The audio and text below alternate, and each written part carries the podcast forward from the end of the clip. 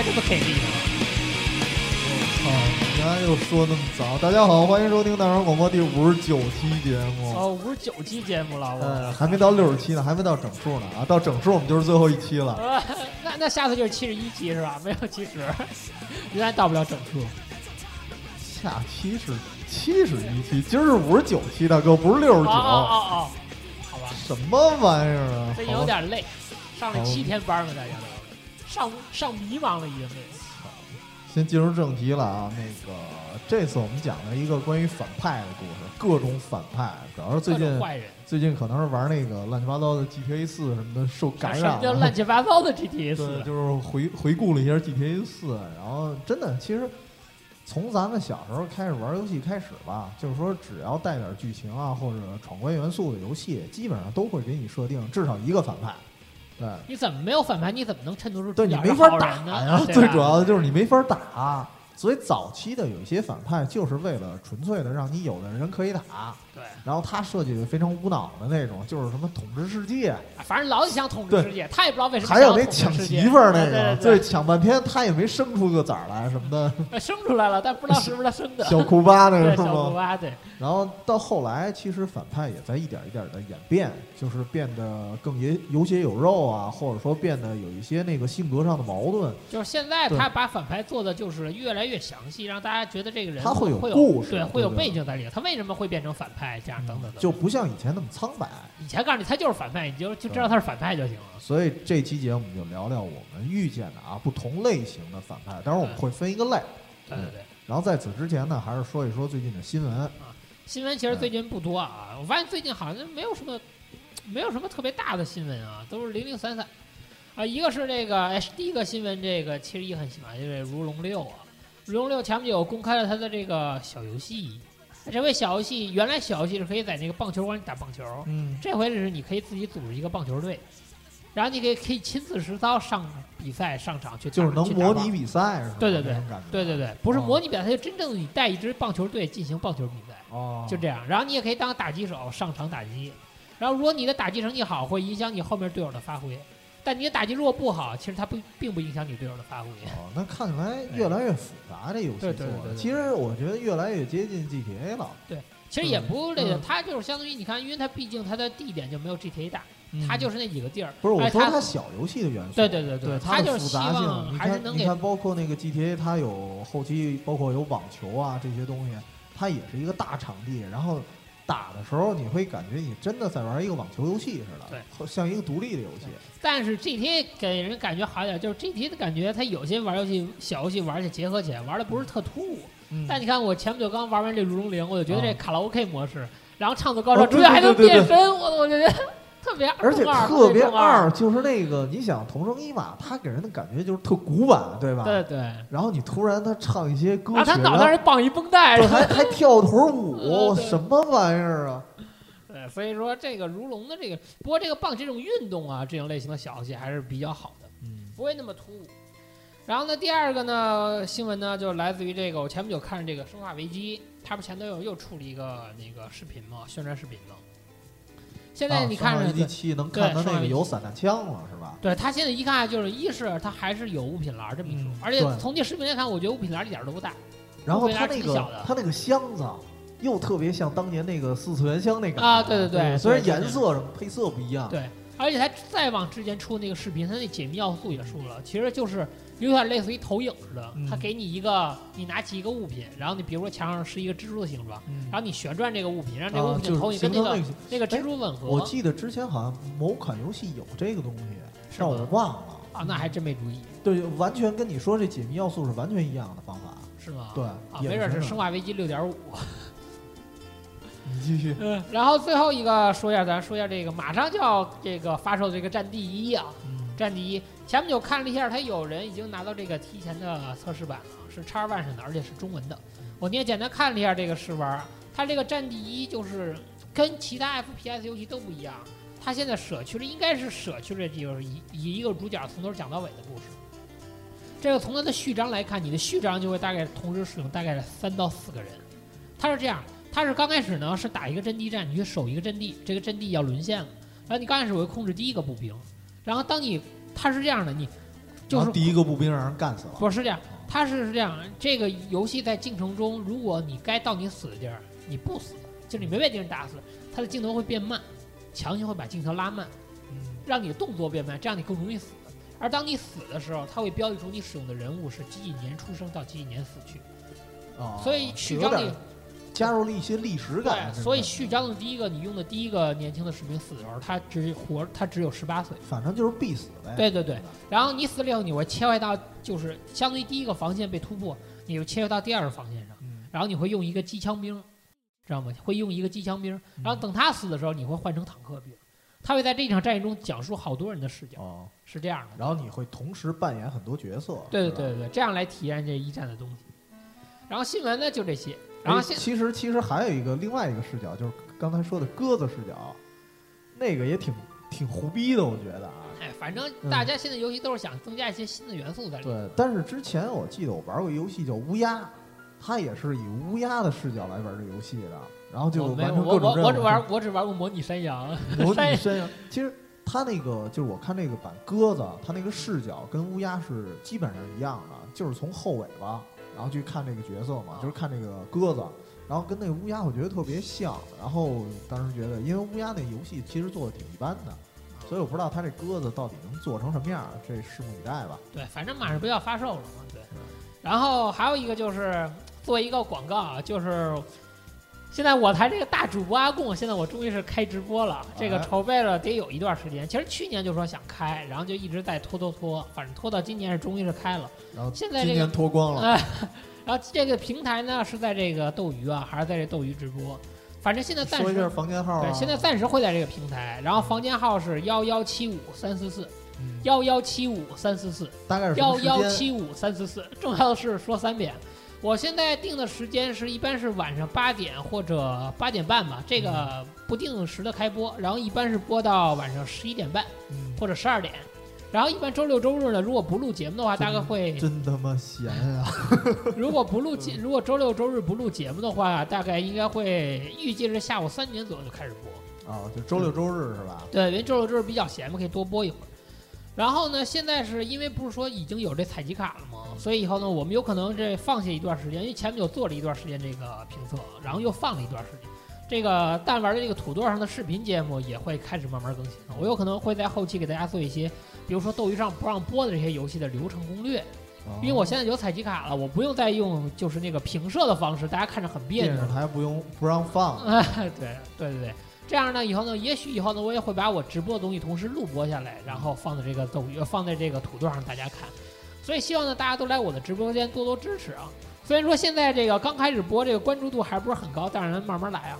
所以一定要记住，房间号是在斗鱼啊，是幺幺七五三四四。又来一遍，这是四遍，知道吗？对对，重要的时候必须说好几遍。对，行吧。然后另外一个不算广告啊，这是算咱们一个主播的大新闻。啊对那个前退休主播鸟儿江对儿子出生了啊，他是哎儿子不是女儿？对对对，是男孩儿男孩儿，对，所以我还是比较开心又一个大玩广播培养的人才诞生了。对，所以这个未来这个大玩广播站长二代目的位子有人争了。你看现在俩男孩儿了，对，什么乱七八糟的。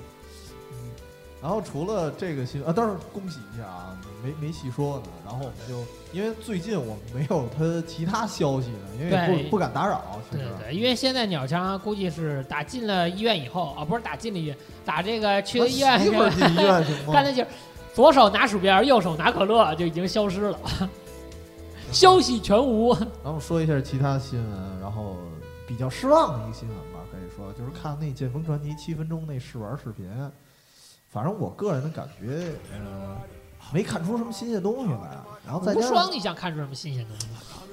嗯，一个是人设吧，因为那个，比如说凯斯这个主角，我特别好奇的是他能有几个人设，因为你要按漫画原著的话，他前后期的那个就是形象啊，包括他使用的武器，还有他有没有假肢，这些都是不一样的。还那不是在游戏里不就是一个皮肤的原因，皮皮肤的改变？不不不只是皮肤，那个首先你在后期有假肢了之后，你的那个一只手上会有一个巨炮，哦，这个是在前期没有的。然后包括你后期会学会那个飞刀，但是我看他有一招应该是跟飞刀差不多。然然后除了这以外，应该还有就是平常不放炮的那只手啊，嗯，其实还是有一个弓弩的一个设定的。哦，所以这几个东西现在我是没有看到，至少那炮，因为我可能七分钟视频没有看特仔细，但是现在应该不是上一只的那个凯斯，哎，那其实你说这些都简单，其实你说这些就是皮肤外加武器嘛，对外对吧？加武器其实，很简单。但是哪个无动双不作是有好多动作武器肯定还有一些区别，就是早期的时候格斯用的那把剑不是最大的那把剑，哦，就是它那个剑的大小肯定不一样，然后它使用的方式其实也是有差别的。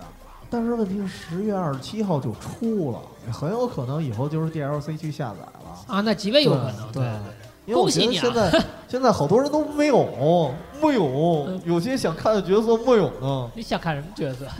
那个 脱光了一丝不挂的角色，还真有，是吧？对真的啊，我不说什么了。啊然后说今天，哎，我说最近玩一奇葩游戏，又哎来了，必须把这剪了，又奇葩游戏。奇葩游戏一直没单录第二期呢，嗯最近又玩一个叫《鲁迅群侠传》。鲁迅我操！一上来特别逗，就是那个先一上来是鲁迅那个形象，然后往那儿一戳，就说因为那时候小说里不是有一个鲁镇那个形象吗？啊那鲁镇那么一地方，上来就说我们鲁镇遭到僵尸的袭击了，然后你去派人，然后镇守这个镇子，然后就开始你开始挑兵，其实它就是一个塔防，啊，塔防类的游戏啊，塔防半天，然后最后那些人还居然还有人设，你知道吗？最开始你使的第一类步兵，然后他自我介绍了一下，说我在鲁镇是摊煎饼的，由于煎饼摊的特别好，人送外号“煎夫”，奸什么他妈玩意儿？然后然后我操，当那是不是又当出来我就愣了。又出来一哥们儿说，我是在鲁镇卖银饰的，银饰卖特别好，所以给我起外号叫银夫银夫。对，我操，现在现在我还没打出闰土来呢，我操，闰土在后期应该也会出现，拿一叉子，粪，叉是吧？然后宠物是一个那个叫什么罐还是叫什么？好像叫渣，啊，对，叫渣，对对，好像好像是这个，对，多边形嘛，呃，血渣，但 但是多边形，我 完了这别让观众听见，我的，完了。节目要封杀了，嗯这回。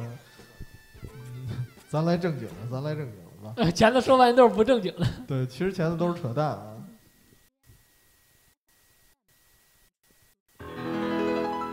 我这音乐听着这么熟悉啊！从这儿开始就不熟悉了。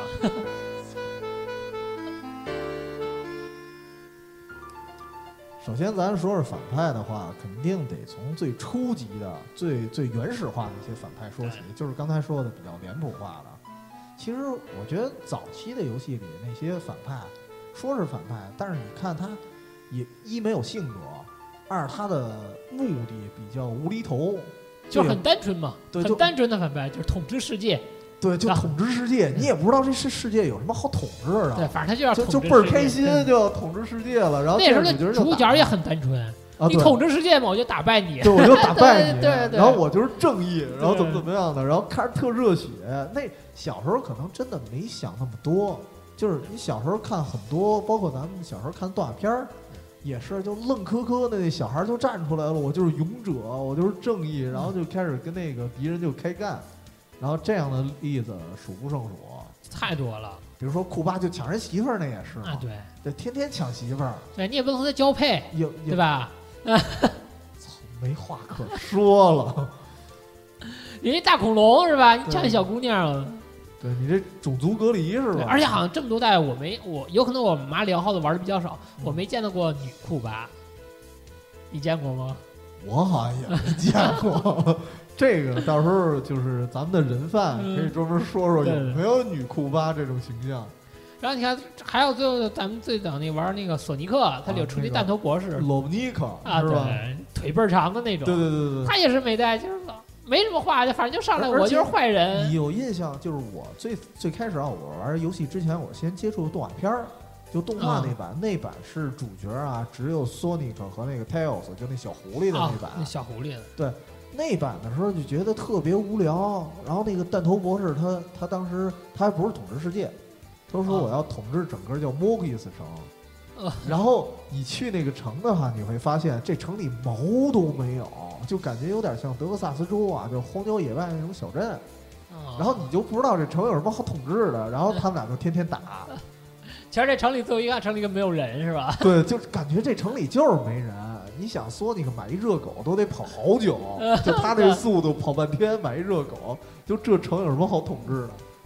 就就不懂了。然后包括那个当时有一个电影，其实是给反派证明的，有一有一个特别有印象，《无敌破坏王》，啊，对，记得吗？我记得记得，那是反正就就是那个拆房子那个嘛，对他们都对想把最后反那派都也特无脑脑啊，就是这房子招你惹你了，不行，我就得给他拆啊，了。对，然后那个快手我就让你阿修嘛，那哥们儿叫，然后就夸夸狂修，我就不让那里的居民好过，你知道吗？对你就不明白这到底什么意思。然后，但是在那个电影里，最后给大家一个说法，就是说反派存在是有它特殊的意义的，它就是为了给玩家，就是让你玩儿，因为你必须得有一个跟主角对立的角色嘛，对吧？不然你游戏玩儿什么呢？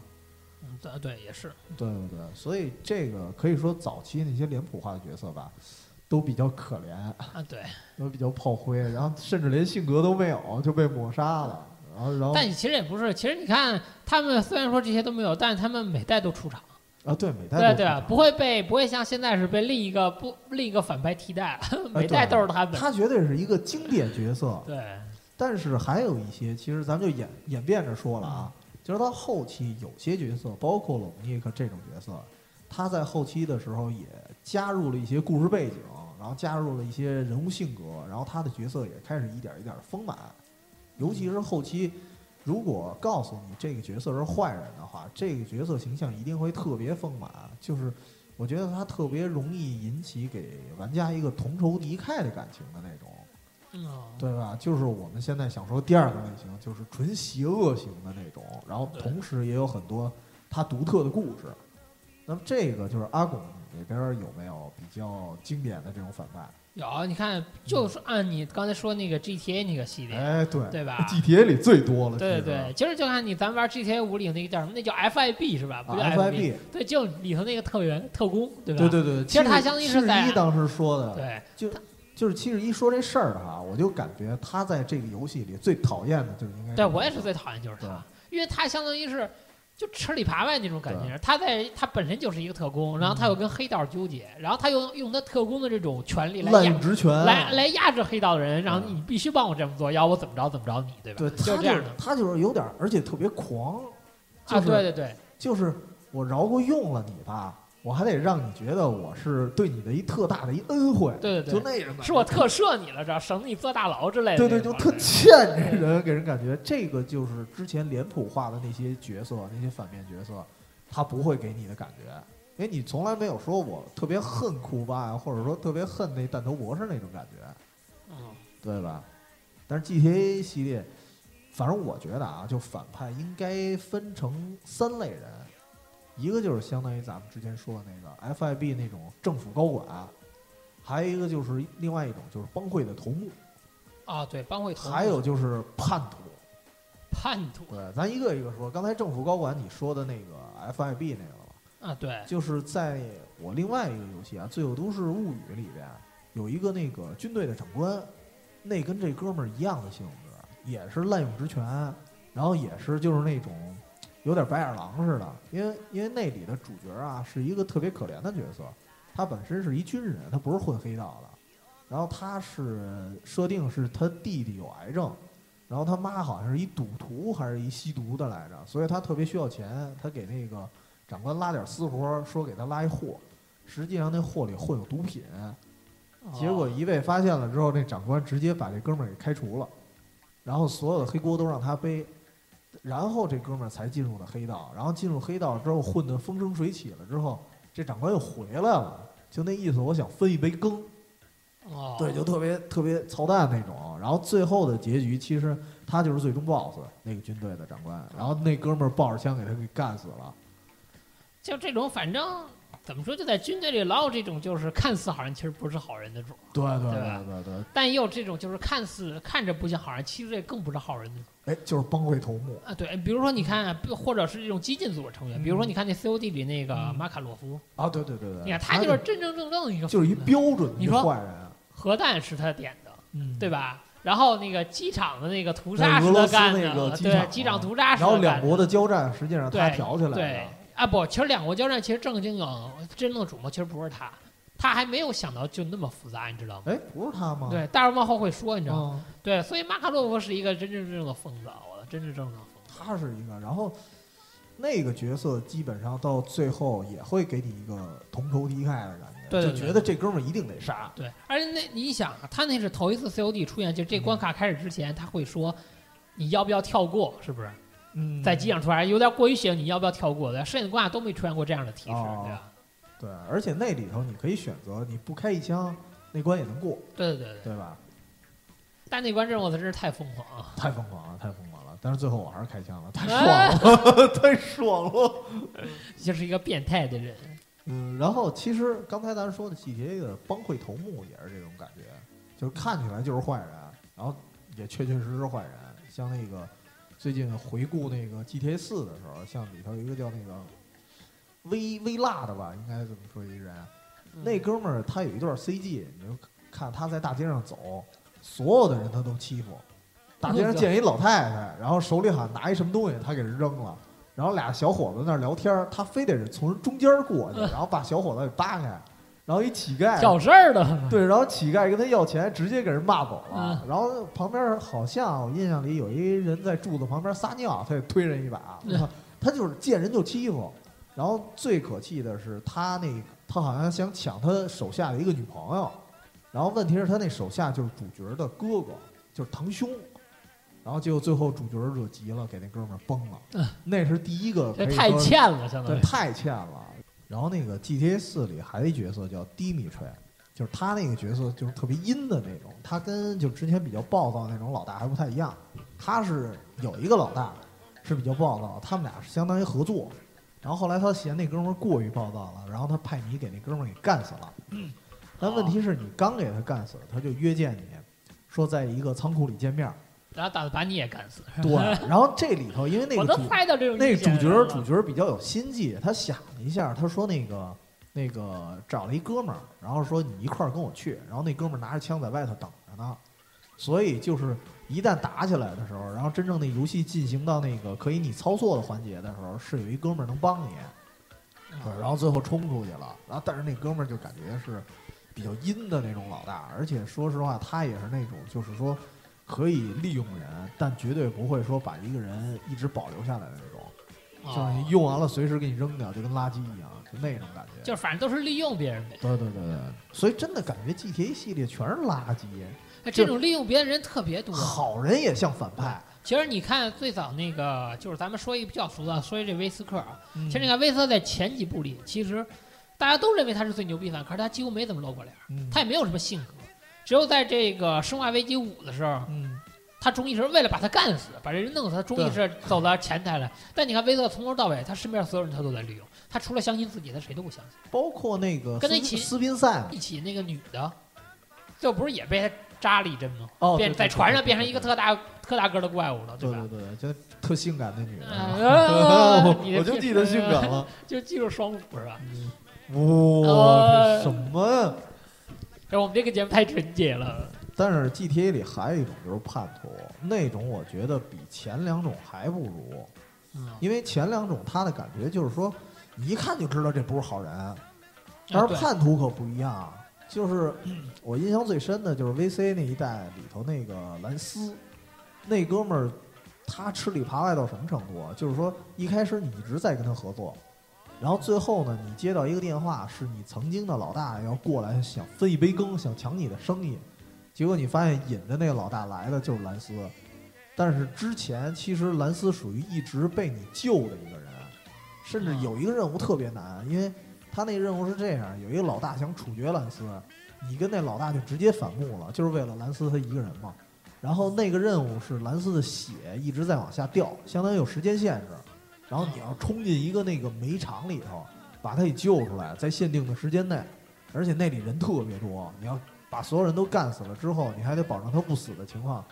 但是问题是你接到他了，他血还在往下掉，然后你接着他去往医院赶，在这个过程中也是有时间限制的，然后一堆车在后头逮你，而且那个时代你不像 GTA 五，是你玩游戏玩到一定阶段，它不是会有一个自动存盘吗？就是你的任务会有好几个存盘点儿，那是没有的。就是你死了就得从头来是吧？你死了重新 接任务，就是不是说光从头来的问题，你任务还得重新接呢，啊，那太惨了。就特别惨。然后你费了半天劲给他救了，然后最后你发现被这哥们儿给出卖了。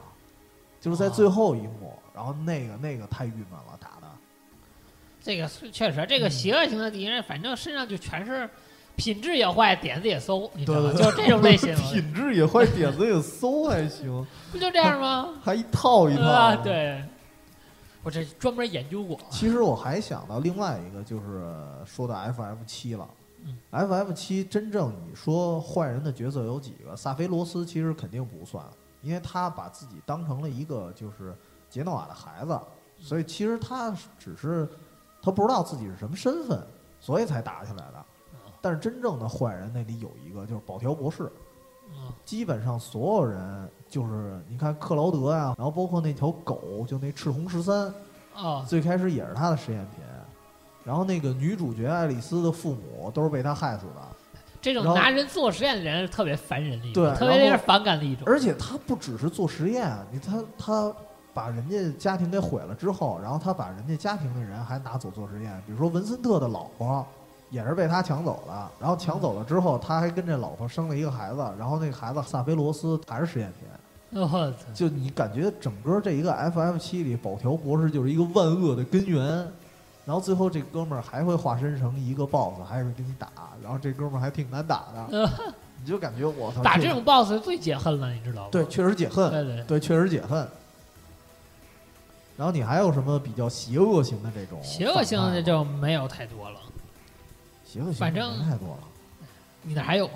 反正有特点的就这些。有特点，对对对对。然后就是有一些其实要正常说，所有这些就是大部分游戏里的 BOSS 都是邪恶性，对对吧？只不过就看有的人这个邪恶的程度有多深，然后他这个性格有多凸显。然后你看那个《神海二》里头那个，又来神海了，其实今天本来我们想不说神对海的，但其实就这种就是属于冷血的嘛。你记不记得有一章节他他碰见那个艾莲娜，然后艾莲娜带着一个摄影师，嗯他好不容易把那摄影师救出来，那哦摄影师中了一枪，就那 BOSS 二话没说给那摄直接影师一枪，给崩了。对，直接给崩了。其实那就是就是他其实就是体现一冷血，他没有再过多描述这种 BOSS。对其实这种 BOSS 就是挺，而且其实这个他其实也挺，其实也挺脸谱化的。其实他没有这种邪恶型的那么凸显性格，因为他好像是为了统治世界还其是干嘛？其实这样才凸显邪恶。为什么？嗯就这一个人身上什么什么都不具备，只具备一种东西，就是邪恶。对，这脑子里全是坏手。就特单纯的邪恶。对对对，不，这不叫特单纯的嗯邪恶，这叫做就是。说白了，我都不用命名，我的名字就叫邪恶，你知道？我都不懂什么叫善良，我也不懂什么叫仁慈。我这个他都不是说不懂，是我的性格里就缺失这些东西。啊，性格缺陷。哎，对对，我的性格唯一的优点就是我有邪恶，哎，你这么说，我想起变态，我操！想起另外一一个角色，就是这不是游戏了啊，是那个大逃杀。但大逃杀的，我说的是那个原著啊，不是说那个电影版。啊。原著里有一个哥们儿叫同岛和雄嘛，然后那哥们儿就是在在那个电影版里头，就是那个小滋毛，啊。然后一去了拿一个乌兹机关枪给一帮人给干死了，就是相当于是可以理解为其中一个最终 BOSS 吧。然后那个角色其实，在原著里他是一个也是刚才像你说的，他感情缺失的人。哦对他跟那个电影里完全不是一类人，那哥们儿是一个天才，就是说他什么东西，就包括学学钢琴啊、学小提琴啊这些东西，就一会儿就能学会，就能达到最高层级，他就觉得特无他什聊。么都能，就还有感情缺失啊！但是不是因为他那个小时候出了一车祸，然后他那一块神经给撞没了还是怎么着的，就撞坏了，所以他有那一块感情缺失。在真正那个大逃杀开始之前，他投了一个硬币，他就是说。如果硬币是正面，因为他不知道怎么选择，他不像别人会有良心啊，啊就说我不能杀自己同伴，他不知道怎么选择，他就靠运气是吧？他就是靠那硬币，靠运啊！然后他投了一个反面，于是他把所有人都杀了。就是他跟着他有，当时有跟着他两个人嘛，他把那俩人都杀了，然后他就开始要杀所有人了。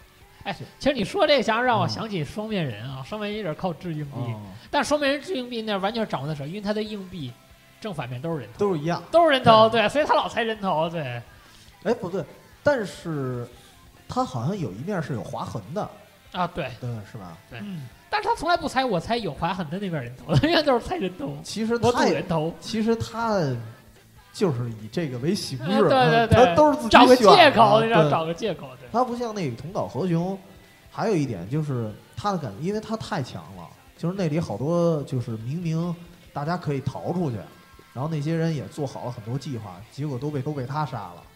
然后呢，就包括有一电脑高手，他已经把那个岛上的那个那个电脑给破解了，但是没用，结果碰上他了，都给干死了，都给干死了，都给干死了。但是曾经想过这么一个问题：如果当年他投的那硬币是另外一面，那个岛上的命运完全不一样。那个电影就没有第二部了，你知道吗？所以不能这么设计。他岛上的命运完全不一样了。所以咱们还拉回游戏啊，这电影说的有点远。然后你那邪恶的类型还有吗？没有，咱们就往下进行。邪恶其实还有啊，今天没有别的类型了是吧？就剩这一种类型。邪恶的太多了。其实之前玩一个游戏叫 E L，就是 E L，对，它是一个就是节节奏型的游戏啊，就是一个小人在天上飞，有点像那个就是之前那那叫什么来着？Bloody Burn 那鸟是啊，对对对对，有点像那个。你看我这英语，你竟然听懂了 Bloody Burn，虽然说的好像不是那单词吧，反正。就是那意思，因为它，但是它是一个就是黑色剪影式的游戏，然后剧情呢也相当于有点就是在战争里头那感觉，就是环境啊大环境，然后她就是一小女孩打着一把伞，然后在天上飘，然后各种帮助人，什么一会儿解救一个战争中的人啊，然后一会儿解救一个就是跟父母迷失的孩子呀，然后最后他一点一点打过去，然后中途会有一些炮弹啊在天上飞，你要躲过，枪林弹雨嘛。然后到最后一关的时候，特别短。然后呢，它跟其他的关的环境都不一样，就是之前是好多废墟，然后那一关是一个大城市，然后再放烟花，你就感觉哎呦，终于迎来和平了。而且那关没有任何阻碍，马上你就到终点了，你还觉得哦，这关还挺舒服。但是结果其实并不是，对，并不是进入 CG 了。然后进 CG 了之后，看见一乞丐，然后那小女孩又过去给那乞丐递了一个苹果。然后那乞丐从兜里掏出一把手枪，然后给小女孩打死了。然后打死了，摸摸兜，然后看身上没有钱，还在那小女孩脸上啐了一口口水，走了。然后游戏结束。哦，那乞丐就是我当时看的比较邪恶那种反派了，就跟一贯的这个，他就是小女孩这么一路去帮助人啊，这种感觉形成了一特别强烈的反差。但是你在想的时候，那个游戏给我的感觉特别像《这是我的战争》。啊，就是这个乞丐，其实他也是为了生存，因为他的大背景是战乱嘛。所有人可能他也是因为我没有活路了，所以我必须得去杀别人，然后我才能生存下来。对，而且就是说这种，其实咱就承认，其实跟你说这种，说其实也不是说是邪恶啊。他这个战后这种人这种抢啊，或者这种做，其实他是人的一种本能，被逼无奈。对对，他是人的一种本能的表现。对，他是。就跟你还你看你人刚生下来的时候先会哭，嗯，对吧？然后你你你那种哭就是一种本能，对，就是要吃的，对，而且你抢别人的东西，这个东西不用别人去教，嗯，对吧？有可能你比如说父母经常会教你说你要什么善良，要分享这样，但是父母天生没人会教你去抢，但是你本身你就会的东西，对对对吧？所以像你像像我幼儿园的时候饿了，我就抢别人奶瓶儿啊，对，幼儿园一霸。啊，这么屌呢！幼儿园霸主，我都抢老师了，你知道吗？所以我们幼儿园没毕业，然后开除。所以，所以可以联系到下一个话题了，就是有些反派他不是纯粹的邪恶，他是因为一些事儿或者说一些经历，他形成了一个其实很矛盾化的一个反派。对，因为就算去抢，但是有些人他会有一个良心上的谴责，等等等等的。那么这样的反派，你那边有什么？啊，有这边有好多。比如说，咱说第一个啊就是这个海尔森·肯威。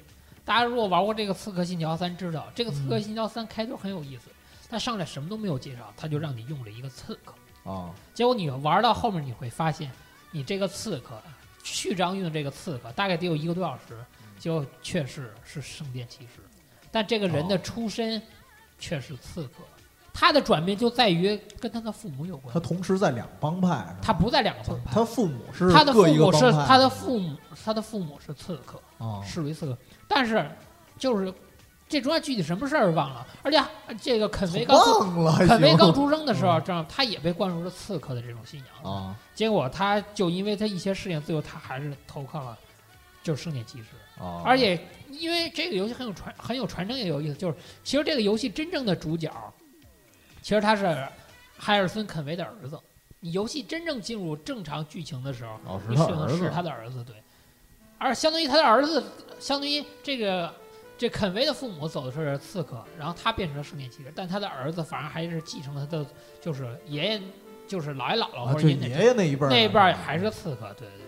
而且他把这个人物就塑造的特别，因为他相当于用了大概得有一两个篇章嗯来讲述这个人刚开始的故事，所以他把这个肯威这个人物形象塑造的非常非常丰富。哦，所以有可能大家玩《刺客信条三》《刺客信条三》这整个游戏贯穿下来，你会发现，其实你对这个人的觉得有可能他的感觉印象会比这个主角的印象还要高。哦，哎，你这么说起来，其实特别像那个《星球大战》的达斯维达，啊，对，是吧？其实他本身的出身他就是杰迪武士，但是最后他堕落到那个黑暗一方了，就是西斯。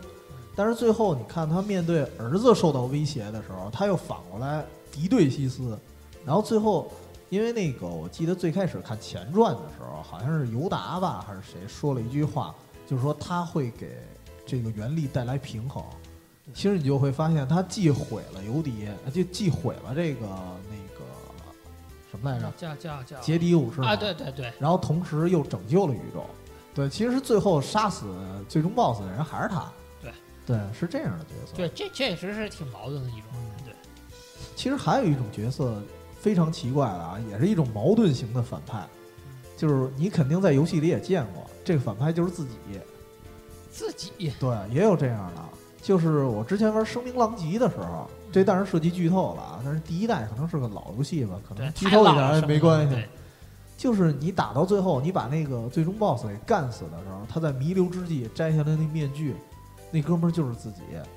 他是、啊他是之前那个超能力爆发的时候，他藏起来了，他就觉得我要那个我我自己要躲开，我要自己一家人过日子。结果因为超能力嘛，最后还是被一些其他的人给发现了哎，然后他就遭到了一些其他人攻击，然后他的妻子和孩子都死了。然后后来他弄了一个就是那个就时光机嘛，就回来，然后想去激发自己，就是说你别躲起来，然后你一定要成为一个正义一方，或者哪怕是邪恶一方，但是你要用你的力量，所以他就扮了那个黑脸，所以就回来了。回来之后，但是他很多命运他改不了，然后最后他发现的结果是什么呀？他想去改变自己，但是最后他还是把他喜欢的人给杀了。啊，对，所以命运就是这样是吧？对，命运就是你循环一圈之后，其实自己喜欢的人就是另外一种死法。对，然后而且那里他就是杀死自己喜欢的人的那个那个任务是特别难受的，就是他先把两拨人给绑在一个楼上，你会选择要么是救一帮医生，要么就是救那女的，你只能救一个。然后你会发现，无论你怎么选啊，你如果从主角的方向去选，你选择救那个女的，然后你会发现那女的是假的，然后那、啊那女的怎么都是死，然后你去救医生的话，那女的就直接就死了，啊所以你怎么都会让她死。这确实，哎，不过你说的这种角色，就是自己对自己嗯是，其实也有啊。咱们之前玩那个合金装备里的 Big Boss，就是大首领。哦其实你看他往下打的，他也是一个矛盾体。他最早是爱国者，嗯，后来因为各种事件，对吧？对对对，这看透这个国家了，他自己建立了军队，对吧？嗯其实这就属于一种背叛国家。对可是，而且而且，你看他所上来来消灭他的人，其实就是他自己，全部都是他的克隆体，全部都是后头的，就是那个索利德斯内克，他剩下那些人全部都有他的基因，对吧？其实就相当于他还是他又在反派国家，又在相当于跟自己做斗争，嗯对吧？这就跟那个电影结束之后，他打那面镜子，嗯他找了一个他的替代品打那面镜子，其实说的话是一模一样。嗯就是从现在开始，我就是你，你就是我，哦对吧？然后还有一个就是我印象比较深刻，也再说一个是比较俗套的，就是这个山姆德瑞克，德瑞克他老哥。哦，为什么说这个？就为什么说这个你把角色他归为反派是不不对，属于矛盾型的哦。其实你看这个角色啊，在序章的时候完全没有，你看不出完全有任何不好的地方。对，他跟德瑞克一起，他就是觉得是一个大哥，然后住牢房，对吧嗯？但是打这个游戏序章开始的时候，他第一次碰见这个德瑞克，嗯，德瑞克就跟他失散那么多年，他们俩坐在椅子上聊了一宿，对吧？德瑞克说出了那么多他之前过去的故事，嗯，而山姆张嘴就编了一个瞎话，对，而且最后这个瞎话还不是他自己承认的，是他被迫被别人戳穿他才承认的，对吧？就是他想一直瞒下去呢，还对他其实来找德雷克这么多年，他就是想利用德雷克，因为他所知道的宝藏的东西，有可能他的能力不及去找，不够能找到那个宝藏，他知道唯一能帮的人就是德雷克。嗯而且最可恨的是，德雷克用他骗了德雷克，德雷克用相信这个方法又骗了海莲娜，啊，而且还捎带上了苏丽。他把他身边的忠诚朋友全部都拉上，对，只是因为全都拉下水了。嗯山姆就这一这一个谎话，对吧？而且山姆这人特别有意思，他这个谎话编的就是就是顺理成章，你知道吗？有鼻子有眼儿的啊对有鼻子有眼儿的而且而且最有意思的是，你还会扮演他，你去进入他这谎言里，你进进行这一段游戏。对，而且他这谎言编的就是前后反差太大。嗯他是从从监狱里逃出来，对其实最后呢，他其实是被那个那个反派叫什么拉拉夫还叫叫叫叫什么？我忘了，反正就是那个最终 BOSS。对，让他人家用钱给他赎，他大摇大摆从监狱里走出来，一点皮外伤。而且那黑社会的人早就死啊，了，对，那哥们儿早就死了。对对对，哎，你可以想象呀，如果当时他不是跟那个最终那反派，就是山姆，他不是跟最终反派闹僵，啊，有可能，没准真的能得到宝藏，指不定这个宝藏会落在谁的，不跟德雷克分这笔宝藏。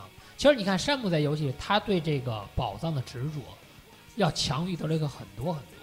德瑞克经过这一代的演变，其实他已经找到好多宝藏，但是你看他懂得，他有家庭，他有家人，他知道什么宝藏他该放弃，什么宝藏他应该去拿，他能在这中间权衡。但是但是我觉得啊，我因为我不是这么看游戏的，这个咱俩可能看的不太一样。就是山姆，我是觉得他就算去看重宝藏，但是说他为的不是钱，因为他最重要的，他一直在说的一句话就是说。我在监狱里这么多年，我一直看到你的消息，就是说你发现了这个，你发现了那个，他在乎的是荣誉。嗯，对。对，但我觉得这种荣誉不值得将所有的就是兄弟们置在位上，我觉得这个荣誉有点太过了。他确实有点过了，但是问题是德雷克是体会不了他的，因为德雷克已经得到这个荣誉了。他不是说他放弃了，他并没有放弃，因为我得到了。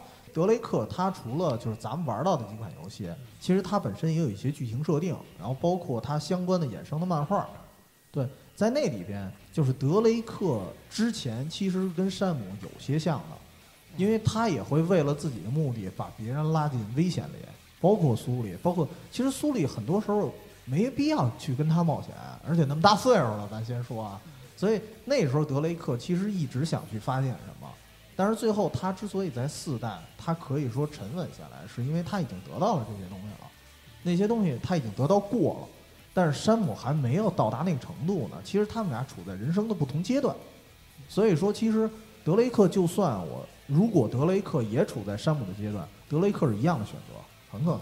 如果他反过来掉一个，德雷克是关在监狱里很多年，山姆一直说我操老上报纸，今天发现这个，明天发现那个，他也是会嫉妒的。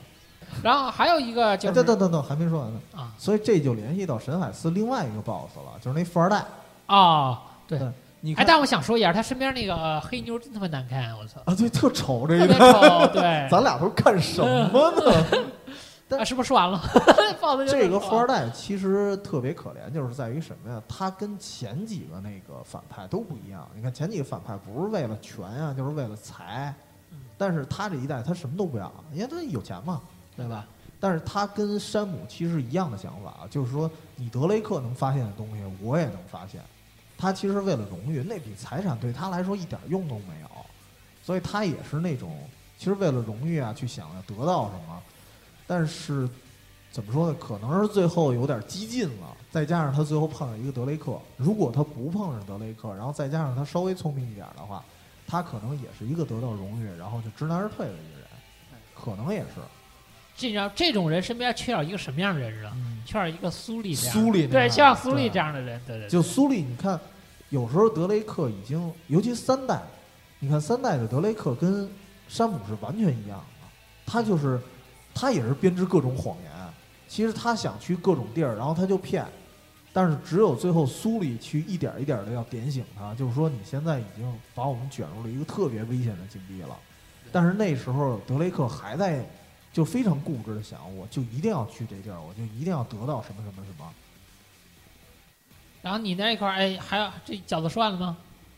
说完咱们下一个矛盾型是吗？啊，不，矛盾型我还有好多要说的。对啊，你先说下一个呗。比如说呢？比如说《生化危机》里的这克劳萨，玩过《生化四》哦，我知道，对吧克劳萨大壮嘛。，对，他有什么可？因为有可能你嗯没玩这个什么，你没玩这个之前位上出的那个，他其实是跟利昂一样，是属于反生化组织，啊，但是他在那个任务中，他相当于被怪物扎了一下，嗯胳膊上被怪物扎了一根刺儿。嗯，那时候克劳萨他只能是选择退役，哦他不再跟利昂一样当特工了。而利昂相反，利昂在这几年的特工当中，他混的地位越来越高，知名度越来越高。而克劳萨却因为病毒感染，他没办法，他只能是依靠病毒蹭人活。哦因为大家知道，生化危机这病毒在这几代故事里是，就这个埃博拉这个病什么，就是生化危机埃黑博拉，什么玩意儿？就这个病毒啊，你是没法治愈的。嗯所以克劳萨没办法，只能在四代里投靠这个，就那那个坏人叫什么我也不记得，反正那个投靠那个反派 BOSS，哦，知道，而且牺牲那个是，而且牺牲的是他受伤，村长对而且他牺牲是他他没办法，只能牺牲他受伤那只胳膊，哦对吧？所以他最后他只能是跟里昂站在对立的面上，哦，对吧？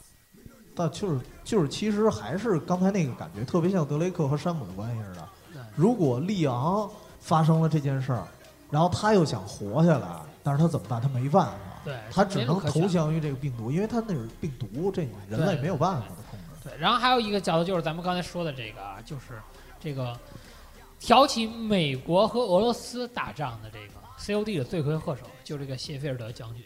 哦，其实这个角色德其实这个角色在之前他一直扮演一个好的角色，嗯，然后当他把小强和那个 Ghost 的烧死的时候，你会他你会觉得他特别特别特别邪恶，对吧？但是但是他也是没办法，就是对他不是他不是没办法，他真的是因为他是被伤了，他是真是对被国家伤了。记你记不记得他当时你最你最后跟核爆那次。你最后跟他打的时候，因为你之前玩过核爆的关卡，对，你还控制了一名角色，大家好不容易救出一个坠落飞机的飞行员，然后大家在逃跑，结果还是没逃了。你还是控制一个奄奄一息的士兵，看了一下满目对，看了一下被核弹摧残的这个世界，然后你死了。而谢菲尔德将军在打这个肥皂最后的时候，他说的那句话，就只说那句话，就会让你对这人物有转变。他说：“仅仅那一次事故中，我失去了三万多兄弟，而这个该死的世界就他妈这么看着。”嗯，对吧？他就这么看着。其实你看最后，你把这个事儿反了一下，你看最后这个普莱斯，他之所以违背这个上级的命令，嗯上级已经跟他说你不用再去抓这个，他也是为了。自己兄弟。其实他说的也是为了，他说我的目标跟国家政治都没有关系，嗯我就是为了兄弟。对他当时从那个车门里撞出去的时候，他只说了一句话：为了肥皂，对吧？其实你看这个谢菲尔德将军其实一样，嗯那个只不过谢菲尔后来德将军他有更大的权力。对对对，你看那个普莱斯，他只是失去了，其实这三代下，他一共失去兄弟不超过二十几个不超过二十人，对吧？而且谢菲尔德将军他一天之内就失去了三万名战友，对吧？所以这个伤害对他来说还是很大的。就是你想一个将军，比如说在一个操场上，然后你在跟大家发话，然后大家对对你有一种崇敬的眼光去看你的时候，结果一天之内这发话的这帮人全都死了。对的而且这种肯定是会有一个特别大心理转变。对于这种就是士兵来，对于这种将军来说，其实他看待他看待他手底下的士兵，他是非常就是非像孩子一样。对，但是非常珍重这种感情的。就像你看没看过，咱们这扯远点，你看没看过这个《战火兄弟连》？嗯，就最早的那个 HBO 出那个电视剧，电视剧嘛。他最后有一段讲的就是这个德军纳粹军官，嗯那个盟军问他，你在被带走之前，因为他是属于是这种就是军犯，你知道吗？嗯就属于这种，你肯定要被枪毙的。说你要什么要求？就这将军只说一句话，说我请求再跟我手下的士兵说最后一句话。嗯而他说的每一句话，他说的是你们是在同一个战坑里奋战，用过同一个伞兵坑，你们是最有权利享受和平的人。嗯就是说我参军这么多年以来，我最大的荣誉就是和加入你们的连队，和你们一起并肩作战。啊，其实，所以他对士兵的感情是相当就是家庭。对对对，是他是很看重他身边的每一个士兵，嗯而直接这一次让他失去了三万名兄弟，嗯这个打击真的是非常沉重的，不是一般人能承受得了的。就是有可能一个人直接就怎么说呢？他不是说性格转变，说白了他就是疯了，对对对，说白了就是疯了。所以你看，他安排了一个美美国间谍、呃美国士兵安插在马可洛夫的这个行动里，而他是同时他又告诉马可洛夫，知马卡洛夫，他不通知马可洛夫，告诉你说，这个你的行动里有一个美军士兵做间谍，啊，对，相当于他是罪魁祸首，挑起俄罗斯和美军开战的这么一个人。嗯对吧然后还你，然后等会儿我这还有几个人要说，还有一个是咱们一直没提到这个凯瑞根，就是刀锋女皇，哦，对。这个对吧？他是一个很就是完全很难说的一个角色，很难说的一个角色，对，因为放弃他的这个人，大家都知道凯瑞甘最早是幽灵，嗯，就是相当于核弹兵、狙击手，狙击手，对，放弃他的这个人蒙斯克其实就不是一个好鸟，嗯，对吧？就不是一个。为什么吉姆雷诺通过凯瑞，吉姆雷诺本来就不是很喜欢蒙斯克，哦，对吧？但是通过凯瑞甘凯瑞甘这个事儿，就是吉姆雷诺相当于对蒙斯克是恨之入骨了，嗯。恨之入骨了。相当于凯瑞甘也是这样，就我本来是一个为这个新盟或者说为这个联盟打仗的这么一个士兵，联盟还行，结果为了部落，结果我被投放在战争最后，我被抛弃了，对。而且我抛弃我是被被迫被敌人抓住改造的，啊，所以他的潜意识里还是有这个，就是对上司这种仇恨，对吧？嗯？所以凯瑞甘是一个，也可以说是一个比较矛盾的这么一个角色，他其实说白了也是被伤害，对，所以才成为了一个所谓的反派。但是问题是，他这个反派也不能完全是反派，因为你要从虫族的利益来讲，那他就是虫族的正面角色，正面角色，对对对因为两个战争嘛，对。然后还有一个我要说，就是咱们之前我前不久玩这个《如龙零》里的这个九濑大作，啊，其实这个九濑这个人，其实是我觉得是他那三个弱头里是叫弱头吧，还是叫什么？你说吧，还对是，就是那里头是就是说描写最多的，因为你剩下几个 BOSS 只打过一次，只有九赖你打了四次，而且九赖这个你会发现嗯。他是这个所有黑道里就是完全秉承黑道这种品质，他是一是那个有点背头戴眼镜儿那个啊，对对对你看他旁边的那个那那个人叫什么来忘记，他干的这个工作是什么？是是相当于是威胁你，啊，他干这种活，而且这个这个后头那个戴眼镜儿叫什么？叫叫叫什么斯的那个哥们儿，嗯他的作用是什么？他是属于是内内部来进行一些黑手，嗯叫黑活儿，干干脏活儿，就是我干这活儿不让你知道，只有九赖他做的活就是我就是就是正面打。对，就是正面打，我也不用黑手，我就是正面跟你对刚，我能打得过你我就打，我打不过你我就不停挑战你，直到我打赢你。而且你每次打赢我的时候，九赖都是都是他很服，就当你真答应我我真真正会把这个事儿告诉你。那行，那咱们说，我这最后一个说一个，就是这个巨人游母，就是来自于这个黑暗之魂，啊黑暗之魂三。哎，为什么说就其实大家细挖这些就是黑暗之魂里的这些角色、这些 BOSS，其实他们都有自己厚的特别深的故事。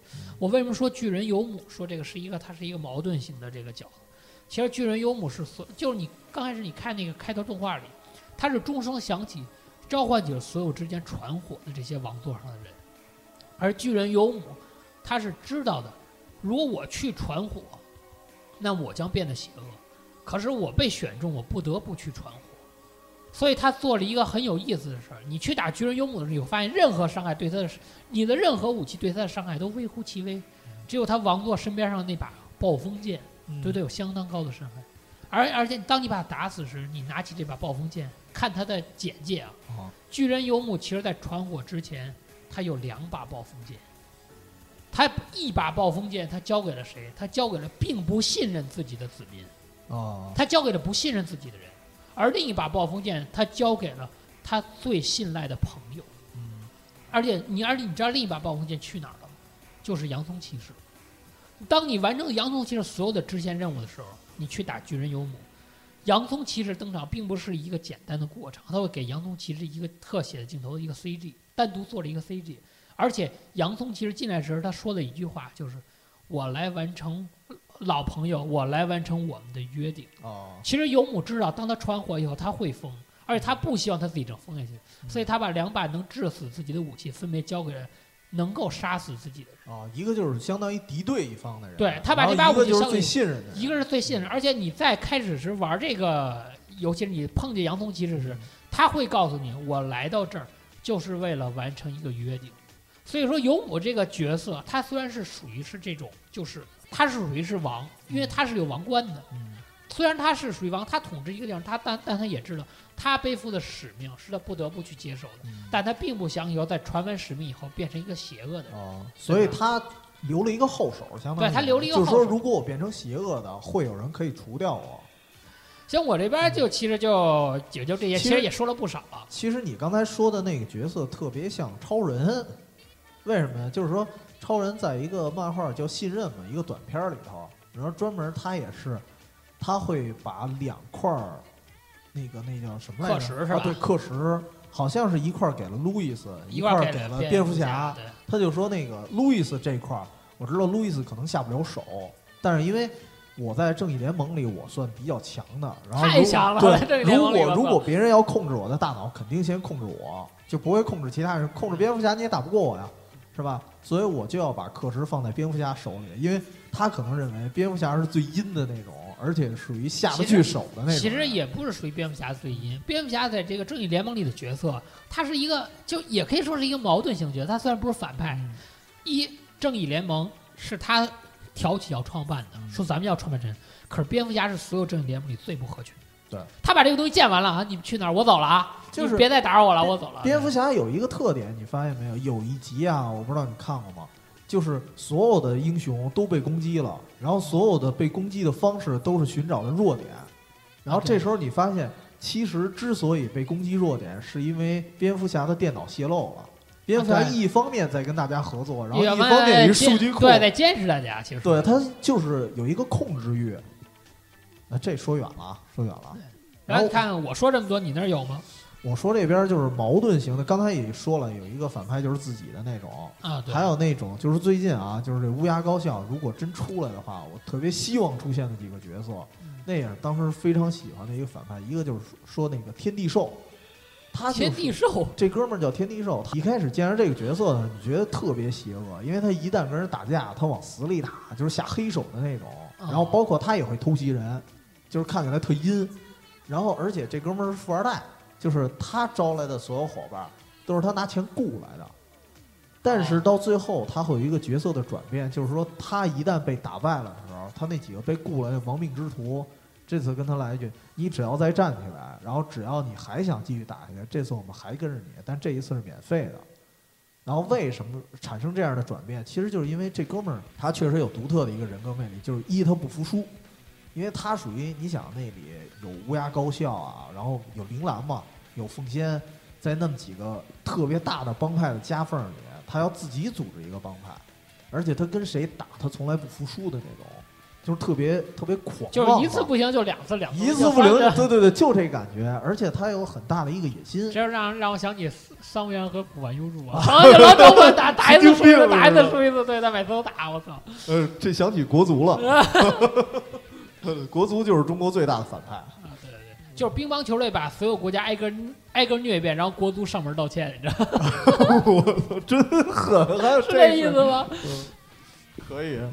所以他这个角色是让我非常喜欢，但同时他对面还有一个角色，就是因为那里头就是乌鸦高校里主要不是还是学生嘛，然后有一次是有一个其他地区的黑社会想要攻占这儿，黑社会就是。比较比较势力庞大嘛，其实他们完全可以围攻这学校，但是后来呢，那个就是乌鸦高校的人主动送上挑战书，就是说我们要找你单挑，对，咱们一对一的打。然后那时候你就看黑社会的那帮人，他其实也是特别讲义气，而且讲求公平的。就是说，如果你不跟我下战书的话，我是肯定是围攻你，我们人数多嘛。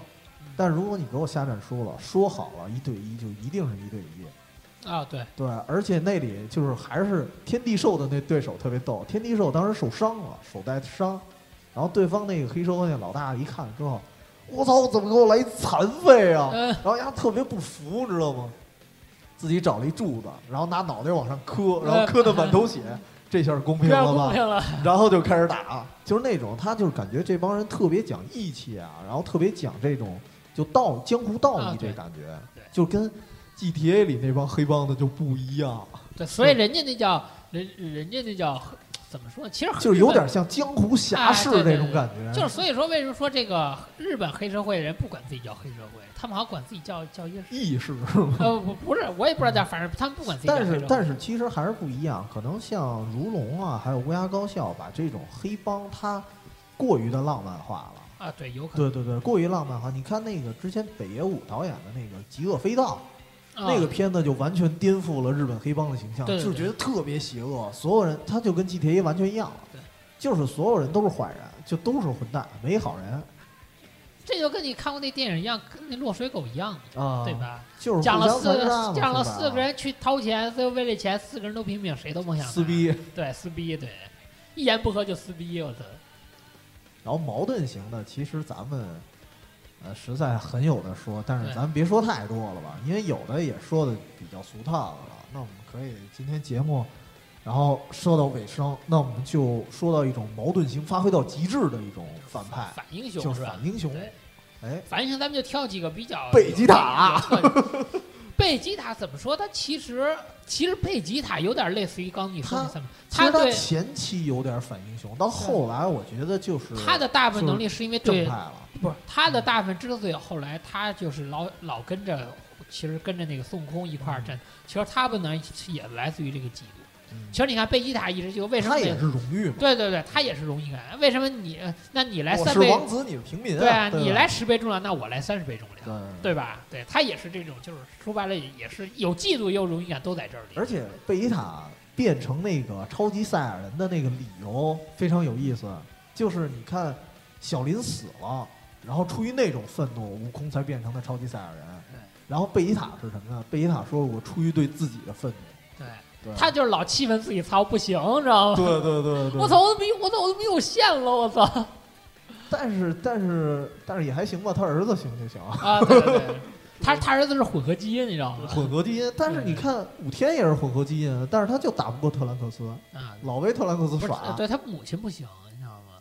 他母亲是琪琪呀，对啊但我觉得在牛魔王的闺女，但琪琪在某些方面不敌波尔玛来的狠，你知道吗？他是他是属于，其实本身琪琪可能是富二代，嗯但是结果山被炸了。啊，对。其实你要说贝吉塔跟布兰结合，那就比较牛逼了。他儿子除了能变超级赛亚人，再打个喷嚏，也能变得更牛逼，哇 你知道吗？所以还是基因的关系布兰不是蓝旗吗？啊。对，蓝旗对，什么玩意儿啊！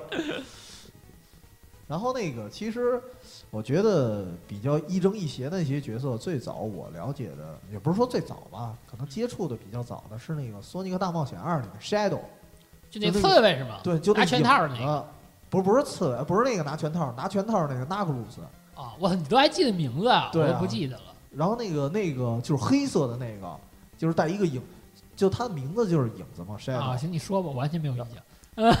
那哥们儿给我的第一印象就是觉得这哥们儿太像贝吉塔了，啊就特别像贝吉塔，而且你知道那个索索尼克大冒险二的最后一个镜头，就是俩人变得跟那个超级赛亚人似的，浑身发光，啊，金色那种对金色的，然后我忘了是不是金色，反正就是那颜色，反反正不是黑色了，然后那个索尼克也不是蓝色了，应该是金色，然后去打那个外星那个生物嘛，然后他就那时候就感觉就是因为一开始他是敌人嘛，然后突然就变成了一个那个怎么说呢，去帮你去拯救这个世界的人，但是他是为了一个女的啊，有特殊原因的，然后最后的结局好像是那哥们儿失踪了。所以那个就是挺挺悲壮的一个反英雄嘛，然后一度以为他可能是死了，后来其他作品好像又出现了，因为其他作品我就没玩了。而且跟他同时一起去帮助索尼克的还有一个反英雄，就是又回到罗布尼克了。就罗布尼克特别逗，他在那个那一战的时候突然反思了，说如果地球被毁灭了，我统治啥去啊我？所以说索尼克这次我帮你了，因为因为我还想统治地球呢，不能不能被毁灭了。能把不能把我想统治给弄没对对对，其实有时候那个坏人那种思维，你是觉得特别有意思，就是说这块地儿我可以在这儿胡作非为，但你不行。对，就是这这一段时间，他就变成了这一块地区的一个守护神了。对，反正这块就是这块地区，如果有坏人，那只有是我，对，只能是我，对，只能是我，对吧？对，其他人不行，我给你干出去。对，那你觉得比较有意思的一些那个反英雄都有谁？哎，你，看，咱们说一个，其实我觉得那个《神海二》里克洛伊就属于这种角色，哦，而且他是一个这种就是，他抵住克雷克德雷克身边所有的这种女人，你知道吗？哦，对吧？对，有点儿，呃，对吧？包括你看他在二代里之前那个，他跟嗯，德雷克几次说话都被这个矮人家就是打破的时候，他就直接说：“大力过来，我跟你说一个重要的事儿了。”直接把克雷德雷克拉走了。而且克洛伊，你知道他怎么跟德雷克认识的吗？哟，还真不记得，之前，嗯，不是不记得，可能没接触过，因为那个我怎么接触虚拟人物啊？游戏版游戏版没有出现过，因为当时 DC 出了一个漫画，也叫啊《神秘海域》，那一段故事就是德雷克跟克洛伊相见的一个哦，不是神秘地狱版，没不不不记错。是不是，那那是正版的，那是正版 的。哦然后上来他们俩就打，你知道吗？啊就上来这俩人就开始开干，然后叮咣打打了半天，就是属于到最后吧，也没产生一个完全合作的关系，就那种感觉。啊，反正就是亦敌友嘛。对，就是亦敌友。但是最后三代的时候，其实还是更像一个朋友，啊，对。是吧？然后毕竟被那个老花心给拿下了。然后还有这种属于，还有是这种属于从头到尾都一滴油的人，嗯，就这个《合金装备》里的佐罗山猫，他哦每代出来都是一滴油，他他刺的出来不是三面特工就是双面间谍，哦，就就这个类型，他为好几个国家做事儿，最后其实归功完了还是看哪个国家的这个事儿对自己说白了，他就是为了自己，对他利益利益最大，他就帮哪个国家做事。你看他帮过大首领，最后又跟大首领干过架，嗯，然后又跟斯那个 Snake 干过架，嗯对？吧？最后又把 Snake 那个就是那个理亏的 Snake 的精神一直在胳膊一直在自己胳膊上，啊，对吧？所以其实他就是你也说不清这人是好是坏，对吧？他他可能没有什么所谓的立场吧，其实对他来讲，更多的可能是利益，哎但偶尔他也会有一些义气啊，啊或者这些元素，哎去驱使他其实去做。一说这个，，我又想起来另一个，就是这个忍龙里的这个这个这个换心。嗯。其实你看这个换心，其实在他脑里没有对与错，嗯。一会儿我帮你，一会儿我帮你，但他们这个帮的他他帮别人的只有一个最根基的人，就是只要对我的我的种族，我或者我对我的家族有好处，哦，那么你就是对的，对吧？他不分辨你做的事儿，什么你要统治国家，什么你要毁灭世界，你要维护和平，只要对我的种族发展有利，这就是好事，对。对吧？其实这种有时候就是说，所谓的统治世界，你也不知道是好是坏，啊，对。就是你不能完全把它归类为你反从不同的侧面看，这个对事情是有不同的这个概念这。这就跟英雄当时张艺谋传达那概念似的，秦王你统一六国，把别人灭了，确实是要杀好多人。对，确实从他们的角度来看，被杀的人来看你是反派，但是那里头说了一句话嘛，把看得见的地方、看不见的地方全都统一为一个国家，那这样中国才能统一。对对，所以最后为什么那个无名吧没有杀他，其实就是因为在他心里他还是把秦王认可了。所以最后宁肯自己死嘛。反反英雄其实特别想说的是阿甘骑士，就独藤女可能说不多了啊，嗯但是那个阿甘骑士这个角色大家都知道了啊，现在其实就是罗宾。啊，对啊，对，但是罗宾其实在这里头，其实他那个变成就是反过来变成英雄的，有点儿我的感觉有点过于急躁了，就是突然也不知道怎么，其实能理解啊，就是当那个那个稻草人在虐蝙蝠侠的时候，他突然可能有点良心发现，就觉得毕竟这哥们儿是亦父亦友，然后亦师傅的那么一个感觉。然后我不能说把他给坑了，可能是因为这个原因。其实给你感觉这个阿卡姆骑士啊，他这个作品其实他收尾就有点儿仓促了，仓促，有点就就因为他在这里加入的角色太多了，太多了。对，太多了，而且每一个角色他给的就是时间太短。就有好多角色都是过场，其实，其实我特别郁闷的是最后是什么呀？就是我一直认为稻草人的角色没那么简单，结果最后发现就是那么简单。不是？其实你会发现，其实里头每个角色都很简单，对，对吧？其实前几个角色你很简单，OK，我可以理解，因为我是想的是什么呀？我会觉得他在最后会做一大的铺垫。我当时想的，其实稻草人是假的，稻草人其实就是阿甘骑士，嗯，我以为是这样的。其实里头并没有那么大的阴谋啊，并没有那么复杂。而且而且你会感觉这个阿甘骑士嗯就是因为蝙蝠侠几句话，你是好人，你是好人啊，对啊，我是好人啊，他 就突然就领悟了。然后那个阿甘骑士他有一点可能没有特别解释清楚，是因为那个在在原版的那个，因为我看过动画版嘛，动画版那里头其实他在复生的时候，他不是在那绿水里泡过吗？然啊，后他复生的时候脑子出现了一点混乱，所以他对自己之前的记忆记不是很清楚了，所以他变成一个不能变邪恶吧，就是他。变得他记得最清楚的是小丑怎么杀，死其实他他不是变一个，其实他都不明白他自己是好人还是坏人。还经典嗯经典反英雄，绝对是死侍了。就是死侍这个死侍他其实怎么说呢死侍这个角色吧，死侍，可以说在定义上来嗯说，他的定义肯定是一反英雄。但是这个为什么要把他归类于反英雄？就是比如说啊，就是在比如说像灭霸真正啊在出现这个电影世界观里的时候，死侍有可能不会出现。就是他啊有可能是静观其变的那种人。